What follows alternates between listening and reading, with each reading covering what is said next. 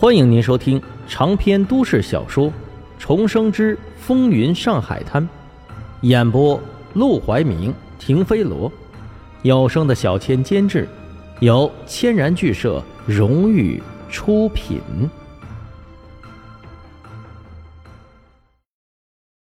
第一百四十章，真正看中的产业。和凤仙楼的情况不同。尽管沈梦生带着个女人来赌馆，这事又稀奇又新鲜，但伙计们连一个多嘴的都没有。老板来了没？啊，还没呢。确定黄振义没来，沈梦生先松了口气。今天他来的着实晚了一些。抬头一看，几个熟客已经堵了起来，他便走进去招呼，顺便点拨了点拨。他点拨这两下子，准能让客人赢到钱。看似是赚了，可赌馆有的是法子，再让他们加倍的输回来。梦莹像个影子一样跟在沈梦生的后面，无助的接受着四面八方的目光，额头上渐渐沁出一层薄汗。终于，之前被他调停过的刘老爷忍不住问了起来：“阿生啊，你搞什么呢？带个女人在身旁，成亲了？”房子的事还没着落呢，成哪门子亲呢？他叫梦莹，是卢少爷的人，本来应该在卢少爷戏院唱戏的，可他怕生，一上台就哭。卢少爷懒得调教，非要塞给我，让我想办法。你说我能有什么办法？只能带着到处走走，想让他见见世面。一听说是卢少爷的人，刘老爷那流氓似的目光终于收敛了几分。梦莹，这是刘老爷，还不问刘老爷好？梦莹脸色煞白，低着头，蚊子哼哼似的说了声：“刘老爷好。”刘老爷嗤笑了一声：“哟，是够怕生的啊！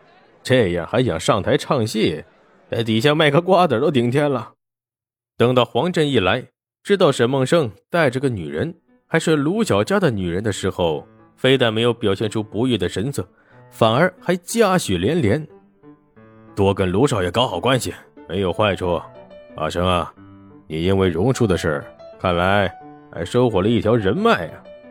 这个卢少爷怎么就盯上你了？什么事儿都找你办。沈梦生凑近黄振义，没办法，他老子死了，被何凤林监控压制，身边连个信任能用的人都没有。我帮他办事儿，至少不会向何凤林打小报告啊。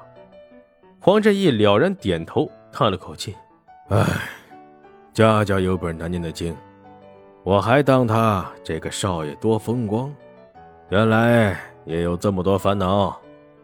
还是我幸运，有你这个得力的手下，这几天过得真是安稳极了。老板，您可别抬举我，您把我捧那么高，将来我摔的也会越惨。求啊，直到那天。”我要是不懂事，犯了什么错，您多念念我现在的好。只要你对我忠心，哪怕事情办不好，咱还可以商量，慢慢解决。我这个人呢，别的都能忍，唯独不能忍受别人对我不忠。是，老板您放心，别的我不敢保证，忠心绝对没问题。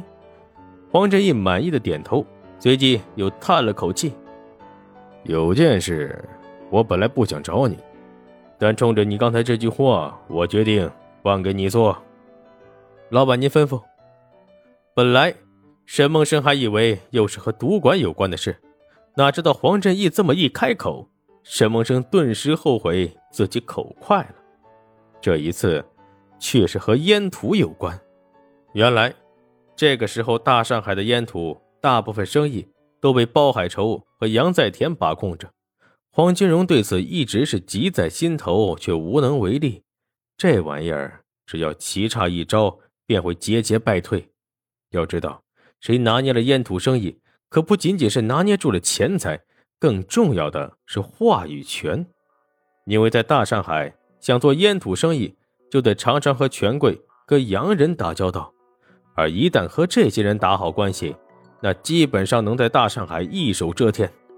现在包海叔和杨在田权势滔天，和洋人的合作也可以说是亲密无间。黄金荣想插都插不进去。这阵子，黄金荣找了黄振义等人频频开会，想要找出个对策，可是大家七嘴八舌，废话连篇，连一个有用的主意都没有。但黄振义却很想趁此机会好好表现表现，也好拓展一下自己的实力，省得一辈子都只能在这个赌馆里打转可他能力有限，搜肠刮肚也无计可施。刚才听了沈梦生一番衷心的陈词，他终于忍不住把这事倾吐了出来，希望沈梦生能给他出出主意，让他在黄金荣面前能表现一番。阿生啊，我之前跟你说过，什么赌馆、夜总会、茶楼赚的那点钱就是个屁，只有烟土才是荣叔真正看重的生意。谁要能帮他抢到烟土？哼别说一家赌馆，整个十六铺的赌馆，我都能随便挑。说到此处，他抬手拍了拍沈梦生的肩膀。到时候我让荣叔赏你一个，让你当主子，也不过是一句话的事儿。一家赌馆，这诱饵的确很有诱惑力。可是沈梦生也知道，抢烟土可和一般的买卖不一样。这个是要拼命的活刀光剑影、血雨腥风都是轻的，弄不好还会全家丧命。因为会干这买卖的都是老虎，还是会吃人的老虎。但一个穷小子想从这些老虎嘴里抢食儿，不就是找死吗？但黄振义都问到他头上了，他要是推脱，说不定连现在的饭碗都得丢掉。帮还是不帮？干，还是不干？他必须得做出一个抉择。老板，这事我以前没接触过，要想辙也不可能立刻想出来。您能不能给我几天时间，让我慢慢琢磨琢磨？您放心，一琢磨出来，我立刻跟您说。这么大的事儿，沈梦生可不敢莽撞，只能尽量往后拖延。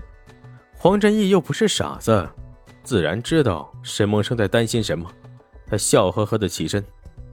行了，你又不是诸葛亮，我还能立刻让你交出三十六计？回去慢慢想。不过阿生，你记住，这抢烟土的风险有我和荣叔替你扛着呢。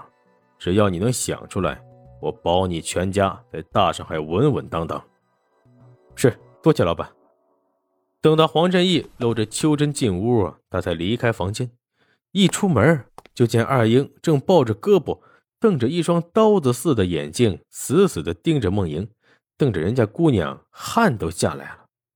干什么呢？沈梦生不动声色的挡在梦莹跟前，往扶手上一靠，露出抹轻浮的笑。卢少爷的女人，你也敢没大没小？